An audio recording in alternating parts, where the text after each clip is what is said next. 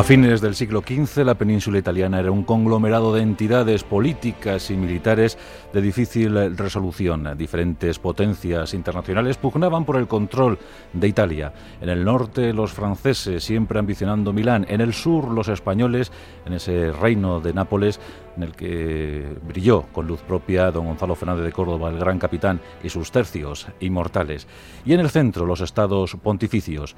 Justo ese, en ese siglo, a finales de ese siglo, un español, el valenciano Rodrigo Borja, conocido como Alejandro VI, Papa Alejandro VI, cuarto de los pontífices hispanos que ocuparon el trono de Pedro, pues ambicionaba secretamente la creación de un reino independiente en ese centro italiano. Para el trono de ese reino había pensado nada más y nada menos que en uno de sus hijos preferidos, César Borgia.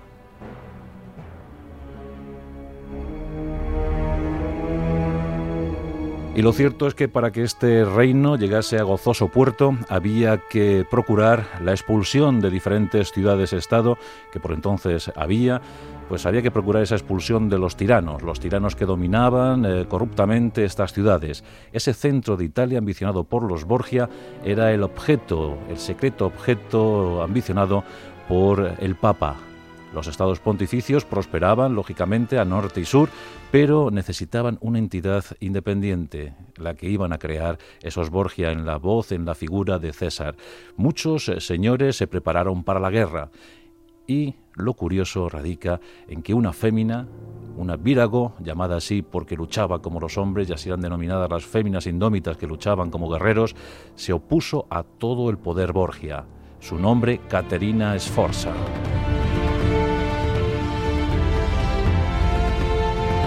La historia de esta mujer es también la historia del Renacimiento italiano y de sus mentes y personajes ilustres.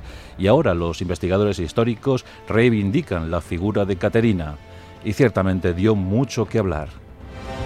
Hoy en los pasajes de la historia rendimos homenaje a esa mujer que se opuso a todos por mantener intacto su poder. Caterina Sforza. Vino al mundo hacia 1462, otros eh, estudiosos nos hablan del año siguiente, 1463, pero en todo caso no cabe duda que era hija bastarda, hija natural de Galeazzo María Sforza. Este era eh, hermano del inmenso Ludovico el Moro. Los Sforza se enseñoreaban eh, de Milán y desde luego siempre miraban con buenos ojos cualquier ayuda que viniese desde Francia. Extendieron eh, su poder hacia el sur y pronto eh, hicieron notar su presencia en eh, ciudades cercanas a la maravillosa, a la bellísima Florencia, donde tomaban posesión de ella los Medici. Ya veis qué nombres, Medici, Sforza, Malatesta, Caetani, Colonna, Orsini. Precisamente los Orsini también querían poseer ciudades como Imola, la joya del centro italiano, o Forlí. Caterina Sforza, a pesar de su condición de hija bastarda, recibió una educación esmeradísima, exquisita para la época, pues como lo podía recibir cualquier Sforza, fue tratada como una igual. Pero muy pronto, por mor de los acontecimientos, por mor de los protocolos de, de bodas y ceremonias, fue casada con Girolamo Riario, este era sobrino, dicen, del Papa Sixto IV. Otros afirman que era también hijo natural, hijo bastardo. Y que por ello Sixto IV concedió a su descendiente, a su pariente, el gobierno en la ciudad de Imola. Caterina era bellísima, era una muchacha bellísima, de cuerpo perfecto, bien torneado, rubia, de ojos azules, y además culta, muy, muy culta, pero con pocos años de edad eh, fue dada en matrimonio a Girolamo, que era un infiel nato. Esas infidelidades le causaron no pocos estragos sentimentales, a pesar de lo cual tuvieron cuatro vástagos. El primogénito de ellos, Octavio Octaviano, eh, pues bueno, iba a ser heredero de, de una gran fortuna y de una inmensa heredad. Y Caterina centró todos sus desvelos en este querido retoño. En 1484, la muerte de Sixto IV puso en peligro el dominio de Girolamo Riario sobre Imola.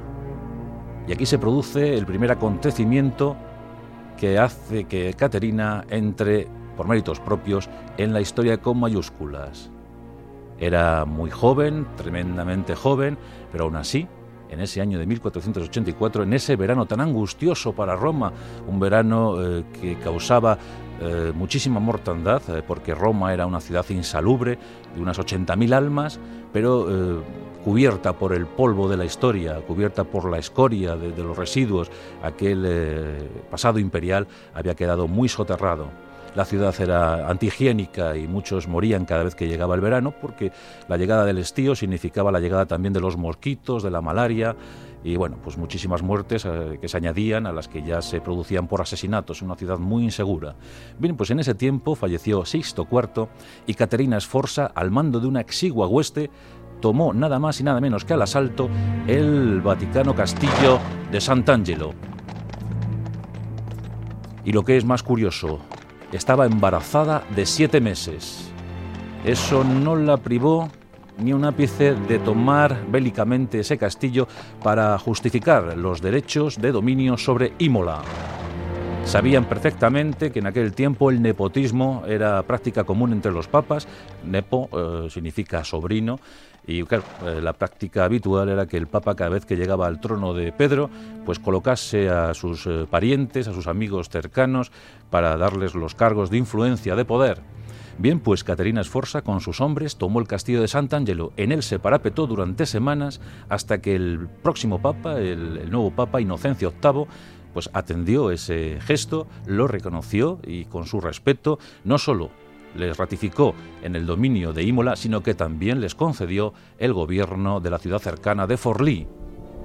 Por tanto, Caterina Sforza había prestado un gran servicio a su causa, a su pareja, a su familia y sobre todo pensando ya en su hijo, en lo que iba a heredar su hijo. Una mujer eh, esforzada, aguerrida, intrépida, que no le temblaba el pulso a la hora de desenvainar la espada y luchar cuerpo a cuerpo con quien se pusiese enfrente. En 1488 Girolamo Riario falleció, no en extrañas circunstancias, sino víctima de una conjura provocada por desafectos, muy disconformes con el gobierno dictatorial, el gobierno despótico que ejercía este, este hombre en sus dominios. Dicen incluso que la propia Caterina Sforza estuvo implicada en el complot, pero eh, al parecer nada más lejos de la realidad. Ella misma fue capturada, llevada a prisión y sus hijos fueron separados de ella y también secuestrados. Ella, en una treta, consiguió zafarse de esa prisión, de ese cautiverio, y encastillada en su ciudadela interior, plantó cara a los conjurados. Estos la amenazaron con matar, con asesinar a los cuatro hijos. Y amenazaron seriamente. La, la oferta era rotunda. O te entregas o les matamos. Y aquí se produce otro capítulo tremendo en la historia de Caterina Sforza. Dicen que en esa noche de luna llena subió a las almenas de su castillo, se desnudó ante los conjurados y señalando sus partes genitales les dijo, Con este puedo engendrar muchos más hijos, no me entregaré. Claro, la visión les dejó estupefactos, los hijos no fueron masacrados y Caterina pudo al fin hacerse o recuperar el dominio de sus posesiones.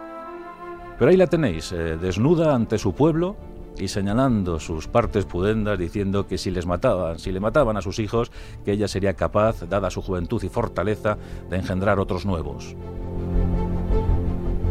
Caterina era fogosa, de natural fogosa, y tuvo muchísimos amantes. Eh, basta recordar a Giacomo Feo, un jovencito de 19 años que le dio mucha alegría, mucho brío a la, intrépida Caterina y que hizo lo que quiso, porque Caterina le concedía toda suerte de caprichos, tantos que el jovencito, el, chaval, se hizo uno de los personajes más eh, odiados de Imola y Forlì y también murió asesinado en las calles de, estas ciudades. Caterina Sforza se quedaba una vez eh, sola y a merced de los acontecimientos. Sufrió con estoicismo la invasión francesa de Italia en 1494 con su rey Carlos VIII y se mantuvo al frente de sus ciudades.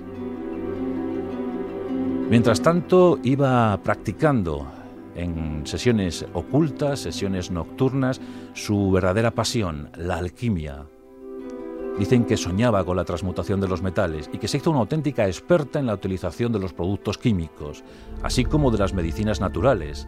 Cuidaba su cuerpo con esmerados eh, baños, masajes y además eh, ingería constantemente hierbas, hierbas medicinales que ella misma iba a recoger al campo y que dicen que eso le procuró un cuerpo esbelto, maravilloso.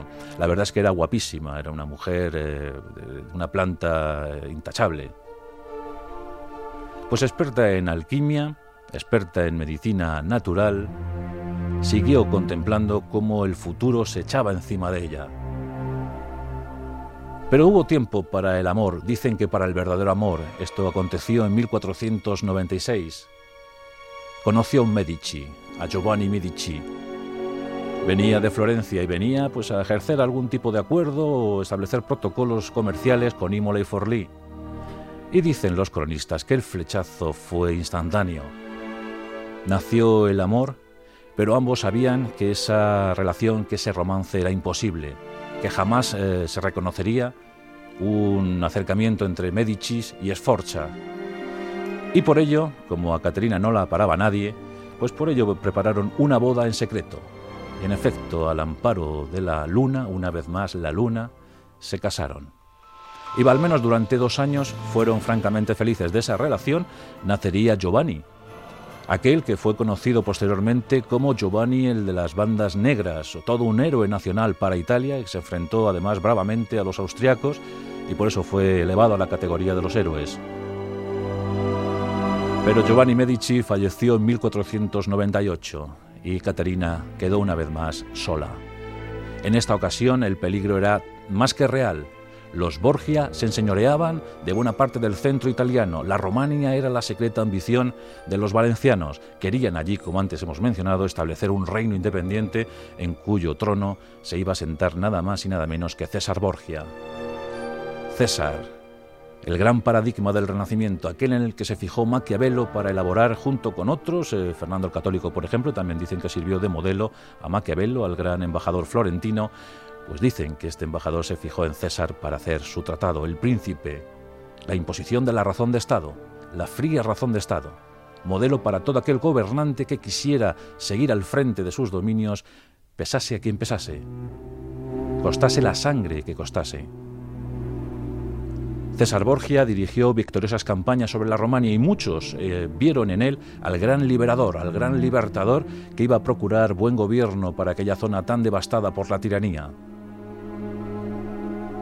Caterina Sforza fue declarada ilegal al margen de la ley. Alejandro VI, en sus famosas bulas, sus famosos documentos, expropiaba directamente eh, por la fuerza a esos tiranos, a esos señores de las ciudades del centro italiano, pues eh, por no rendir vasallaje a los estados pontificios, de los que eran tributarios eh, ancestrales, o por su corrupción manifiesta. Caterina se preparó para el combate, pero primero decidió utilizar su táctica más querida, la del envenenamiento. Tres emisarios partieron de Imola rumbo al Vaticano. Dijeron que querían entrevistarse personalmente con el Papa, que tenían que entregarle un documento secreto, un documento oficial escrito por la mismísima Caterina Sforza y que solo debía ser entregado en manos de Alejandro VI. Por fortuna para el valenciano, ese documento nunca llegó a sus manos, y hay diferentes versiones sobre lo que ese documento portaba. Unos piensan que había sido un pergamino envuelto en un lienzo, en una tela que previamente se había situado en el cuerpo de un apestado. El intento de Caterina sería transmitir la peste negra al Papa Alejandro VI. Otros hablan de la cantarela, el famoso veneno de la época, un veneno que se confeccionaba a base de arsénico y de tripas pútridas de cerdo. Era un veneno muy eficaz, mortal de necesidad. Sea como fuere, la conjura fue desbaratada y Alejandro VI montó en cólera, declarando a Caterina Sforza enemigo público número uno. Desde entonces sería conocida como la Diablesa Encarnada. Otros, más afines a ella, la llamaban ya la Leonesa de la Romania, la Virago Cruelísima, la guerrera que se oponía al poder omnímodo de los Borgia. Las tropas pontificias encaminaron sus pasos hacia las ciudades de Imola y Forlì. El 17 de diciembre de 1499, Imola era tomada casi sin oposición. No ocurriría lo mismo en Forlì. Allí, la diablesa encarnada se había encastillado, se había parapetado con mil hombres en la ciudadela interior y anunció que pensaba resistir hasta el final. Las tropas de César Borgia eran cuantiosamente superiores y encima, además, estaban reforzadas por caballeros franceses enviados por su aliado natural Luis XII. No olvidemos que por entonces César Borgia era conocido como el Duque Valentino. Eso venía de su heredad de Valentinois, concedida en Francia, una hermandad casi con el rey francés. Pues el Duque Valentino, con miles de efectivos, rodeó Forlì. El empecinamiento de Caterina Sforza llamó la atención a César Borgia. Los combates se iban a dar. César Borgia no iba a consentir que aquella virago cruelísima se opusiera al avance de su familia. Finalmente, en enero, se dio la orden de ataque total.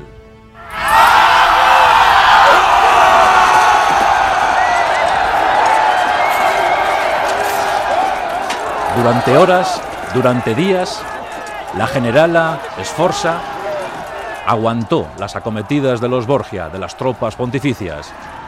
Fue una mortandad terrible. La práctica totalidad de la guarnición de Forlì fue pasada a cuchillo. Más de mil muertos quedaron sembrando el patio de armas de la ciudad del interior. El propio César Borgia puso precio a la cabeza de Caterina Sforza y cifró ese precio en 20.000 ducados, toda una fortuna, para aquel que la capturase viva o muerta. Los hombres de Caterina cerraron filas en torno a ella, tal era su convencimiento, y lucharon como uno solo hasta el momento final. La suerte para esta heroica mujer fue que un caballero francés tuvo el honor de detenerla. Dicen que si no hubiese sido francés, posiblemente hubiese muerto aquel mismo día. Pero al caballero francés, a este capitán de caballería francés, le impedía su código de honor matar a una mujer. Y por eso simplemente la prendió y se la entregó a César Borgia. La escena era más que macabra. Ni siquiera el propio Dante Alighieri hubiese podido reflejar mejor en sus escritos aquella masacre. Pero ocurrió algo ciertamente curioso, y es que muchas veces la ambición se atrae. Y Caterina Sforza, tanto Caterina Sforza como César Borgia, eran ambiciosos. Se sentían unidos por su amor al poder. Y según se cuenta, la misma noche de la batalla la pasaron juntos. Una noche de amor intenso. Se hicieron amantes. Ella tenía treinta y tantos, él apenas veintipocos. Pero desde luego la imagen de Caterina Sforza fascinó a César. Era inusual. Eh, él había tratado con cientos de amantes, pero jamás con una como ella. Y se amaron, se amaron con rotunda fogosidad. Caterina había perdido sus dominios, pero no había perdido la vida, y eso suponía que tarde o temprano una nueva oportunidad llegaría para ella. La orden de César Borgia fue conducirla con escolta de, caballería francesa al castillo de Sant'Angelo, aquel que había tomado ella en 1484. Allí fue encarcelada, a la espera de acontecimientos. También, según reflejan las crónicas, el propio César Borgia visitó a su prisionera con cierta asiduidad. Frecuentó aquellos calabozos y mantuvo con ella una estupenda y dicen que exquisita relación Meses más tarde, eh, no sabemos bien si ella misma consiguió escapar o acaso fue el propio César Borgia el que, el que ordenó que se disminuyeran las atenciones o las vigilancias sobre Caterina. Lo cierto es que Caterina quedó libre. Iban a pasar muchas cosas todavía en esta Italia de los Borgia. Los Orsini habían eh, ejercido su opción a ocupar el dominio, enseñorearse de Imola y Forlì. Y lo cierto es que los Medici también se habían adueñado de la zona con eh, absoluta determinación. El caso es que Caterina Sforza no pudo recuperar sus posesiones y se refugió en un convento de Florencia. Se refugió con su pequeño Giovanni, al que cuidó con esmero desde entonces. Como sabemos, eh, los Borgia vinieron a menos El 18 de agosto de 1503 fallecía Alejandro VI. Eso supuso la perdición de su parentela, de su descendencia. Poco tiempo más tarde fallecería César Borgia en Navarra combatiendo al servicio del rey navarro. Lucrecia, la pobre Lucrecia Borgia, moriría en 1519, con 39 años de edad, víctima de un parto. Catarina Sforza ya no dio mucho más que hablar y murió en 1509, dejando eso sí algún texto escrito que ha supuesto la delicia de los investigadores, que como os digo reivindican hoy su egregia figura, la leonesa de la Romania, la virago cruelísima, la diablesa encarnada, aquella que intentó nada más y nada menos que asesinar al Papa Borgia, Caterina Sforza. Pues una de esas mujeres indómitas eh, que bien merecen nuestra revisión, nuestro homenaje y desde luego ciertas dosis de admiración. En aquel tiempo no era nada fácil ser mujer y mucho menos ser como Caterina, Caterina Sforza.